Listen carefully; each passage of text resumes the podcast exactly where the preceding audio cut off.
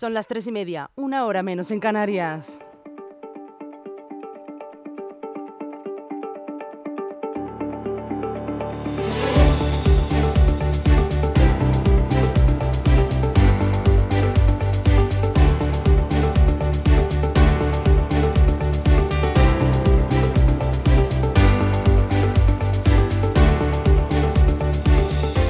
¿Qué tal están? Muy buenas eh, tardes. Espero que estén pasando una tarde estupenda, siempre con una sonrisa. Bienvenidos una tarde más aquí, a su casa, a LGN Radio.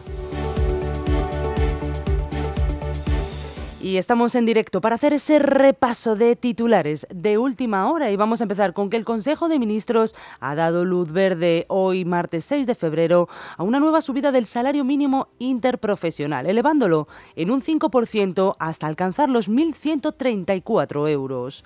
Esta medida, que entrará en vigor tras su publicación en el Boletín Oficial del Estado en febrero, supone un incremento de 54 euros respecto al año anterior y beneficia a unos 2 2,5 millones de trabajadores.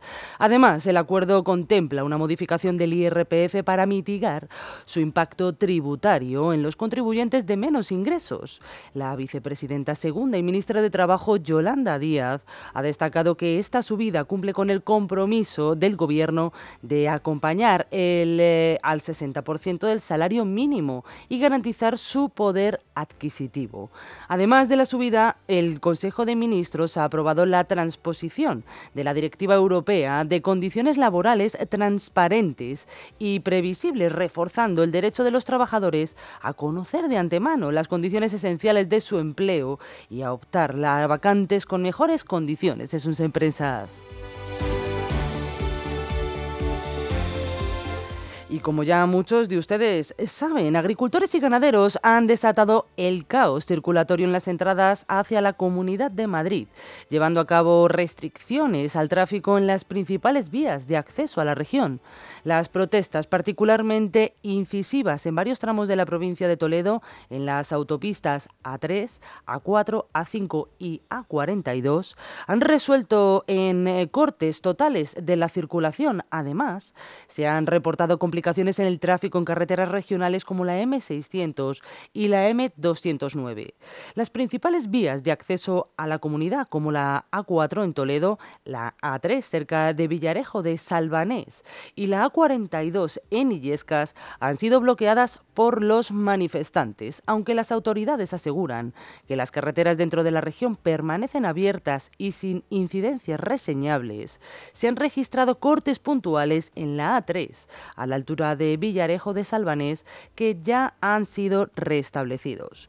Estas protestas se suman a las llevadas a cabo en toda España por agricultores de todo el país, inspiradas en movilizaciones similares en Francia, Alemania, Bélgica y también en Portugal. Por el momento las protestas han tenido poca afección en Madrid capital. Sin embargo, Estén ustedes alerta ante posibles afectaciones futuras, especialmente con una concentración que está prevista para el próximo día 21.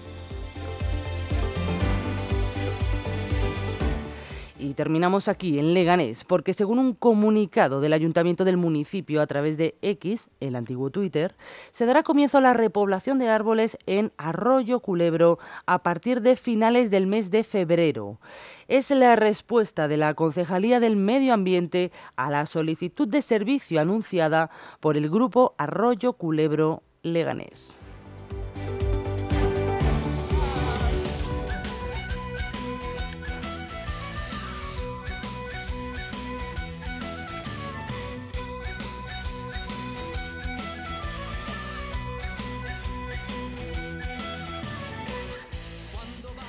Y con la fiesta pagana y con esta alegría que nos caracteriza, ya sí, nos despedimos hasta mañana. Recuerden que estaré con ustedes de nuevo aquí a las 11 de la mañana puntual como un clavo para hacer ese informativo que todos ustedes están esperando. Que pasen muy buena tarde.